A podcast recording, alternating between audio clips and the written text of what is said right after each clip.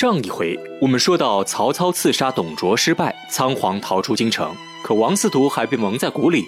他自以为曹操已经得手，上朝时还和众官员谈笑风生，让他们做好应急准备。不料小太监一声呼喊，将王允吓得面无血色。原来董卓身披铠甲上朝来了，一看董卓没死，王允便知大事不妙。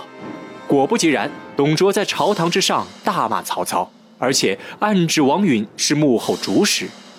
王允退朝回到家中，自觉大难临头，开始和管家交代后事。管家见王允神色不对，便让王允义女貂蝉前去劝解。貂蝉一进门，看到王允要自尽，急忙拦下王允，并劝解他说：“董卓只是怀疑，但并没有证据。他一死，那就不打自招。”王允听了貂蝉话后，放弃自杀。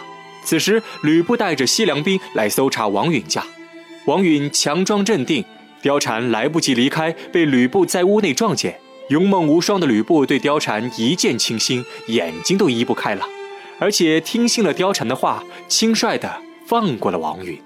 另一边，曹操的画像已经贴满了大城小巷，走投无路的曹操扮成客商，想进入中牟县。不料刚进城门，就被守城士兵抓个正着。被绑到县衙的曹操还在狡辩，谎称自己叫黄甫松，是一名沛国客商。但中牟县的县令不是旁人，正是之前被曹操在京城羞辱过的陈宫。陈宫认出曹操后，下令将曹操关押到大牢，直言第二天要提他的人头去京城换取千金。到了晚上，曹操正在牢内思考人生，陈宫偷偷进入牢中与曹操谈心，曹操瞬间变身大忽悠，一席话说的豪气冲天，把自己塑造成一个舍身为国的大英雄。陈宫听完后直接摔碗跪倒在地，直夸曹操国士无双，智勇超群，并表示自己愿意跟随曹操，为他鞍前马后。就这样，曹操成功忽悠到自己的第一位小弟。弃官离家的陈宫跟着曹操开始逃亡，在路上，陈宫建议曹操先去投奔袁绍，曹操却表示目前自己势单力薄，去了也不会受到重视，想要先回自己家乡整合一帮人马后再去找袁绍。但此时曹操和陈宫已被到处通缉，曹操灵机一动，想起一个好地方，那就是陈高县。陈高县有一个地主吕伯奢，是曹操父亲的结拜兄弟。于是曹操带着陈宫去投奔吕伯奢，吕伯奢为人极讲义气，一看曹操来了，高兴的要杀猪宰羊设宴款待他，但家中刚好没酒了，让下人去打酒，又怕他们告发曹操，于是吕伯奢决定自己骑着毛驴去镇上打酒。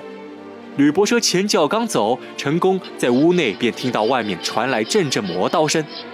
慌张不已的陈宫急忙叫醒睡得正香的曹操，两人趴在窗上一听，外面的仆人居然说想杀掉他们。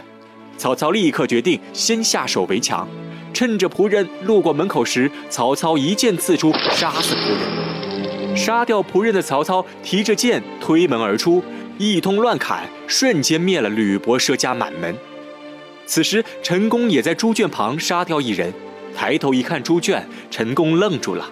忙喊曹操过来，曹操一看，发现猪圈里绑着一头待宰的小猪，这才反应过来，仆人并不是要杀他们，而是要杀小猪，但他们却错杀了吕伯奢满门，这可真是吕伯奢好心救曹操，曹阿满把恩当仇报，欲知后事如何，且听下回分解。